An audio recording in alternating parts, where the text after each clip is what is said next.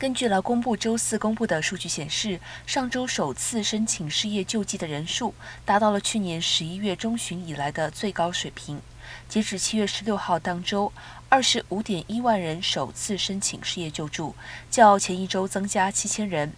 高于华尔街经济学家预计的二十四万人。这是疫情期间紧张的就业市场开始放缓的最新迹象。周四的另一份数据也显示出，就业形势出现疲软现象。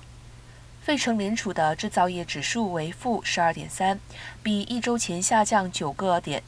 远低于华尔街经济学家预估的一点六。这数字代表了报告业务扩张的企业与认为企业收缩的企业之间的百分比差异。